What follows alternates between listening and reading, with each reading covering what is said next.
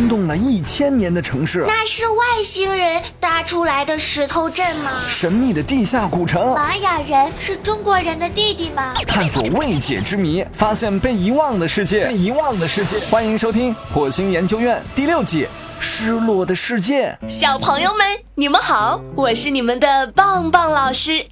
今天棒棒老师要给小朋友们讲的故事是关于非洲文化的故事。人类是世界上最聪明、最有智慧的生物，创造了地球上多姿多彩的文化，而且不同地区、不同人种都有自己文化的发源地。你知道非洲文化是从哪里开始的吗？不过听说那个国家已经消失了呢，还好它留下了一些建筑和宝贝。这期节目就和棒棒老师一起去看看吧。这个已经消失不见的国家叫做贝宁王国。贝宁王国在非洲西部几内亚湾沿海的热带雨林中，在伊费城东南方二百四十千米处。现在非洲也有一个国家叫做贝宁，不过这可不是这里所说的贝宁王国。一八九七年，贝宁王国所在的地方被英国人占领，最终被并入英属尼日利亚。公元十四世纪前，来自伊费城的约鲁巴人在非洲西部的贝宁城建立了一个国家。取名叫贝宁王国。公元十六世纪至十七世纪，全盛时期的贝宁王国势力范围西起拉明斯，东抵尼日尔河三角洲。最著名的国王是埃瓦雷王和他的儿子奥佐卢阿。葡萄牙人在十五世纪末来到贝宁城，从那以后。贝宁城成为欧洲商人在非洲内地的重要贸易中心。十七世纪末以后，随着大西洋奴隶贸易的发展，贸易中心移到几内亚海岸，贝宁王国逐渐没落，走向衰亡。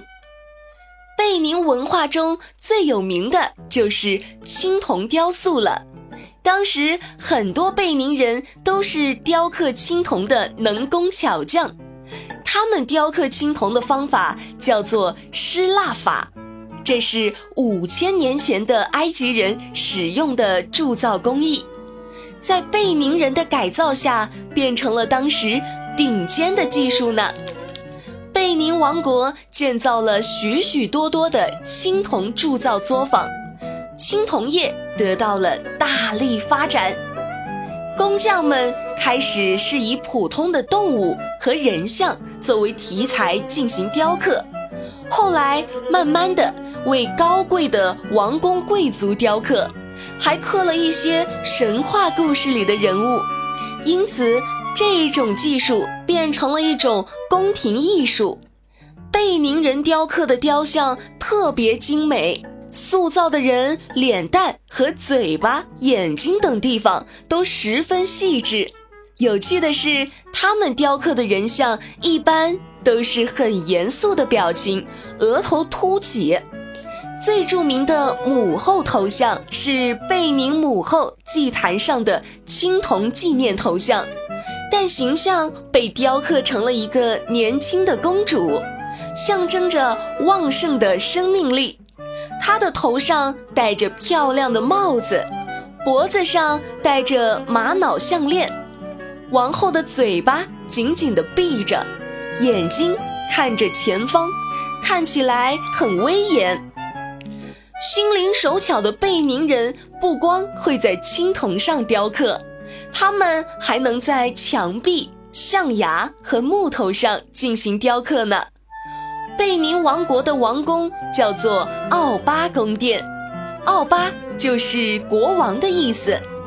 在宫殿里的每个角落，都能看到雕刻大师们的浮雕作品。柱子上、屋檐上、门廊边，在象牙上雕刻的叫做牙雕，牙雕非常精致，一般人们会把它佩戴在胸前或者腰间作为装饰品。木雕就是普通百姓家里用的了，工匠们常常为一些家族的祭坛雕刻精美的木雕头像。有的时候也在木雕上装饰一些别的东西。棒棒老师，那贝宁王国这么兴盛，是被哪个坏蛋毁掉的呀？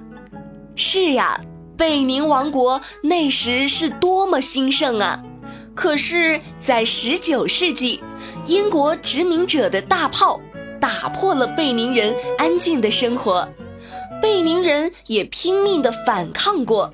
可是英国殖民者实在是太厉害了，他们用炮火猛烈地攻击贝宁城，数不清的青铜雕像和牙雕、木雕都被毁坏了，特别是木雕，几乎都被大火烧毁了，王宫被炸成了废墟，很多艺术品和金银财宝都被这些殖民者抢了去。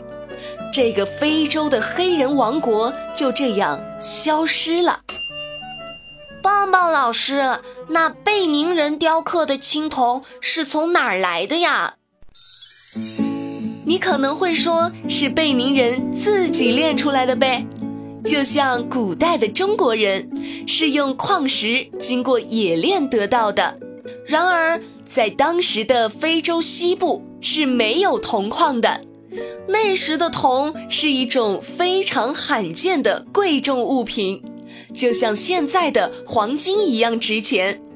最初，贝宁人用的铜是骆驼商队从非洲北部运来的。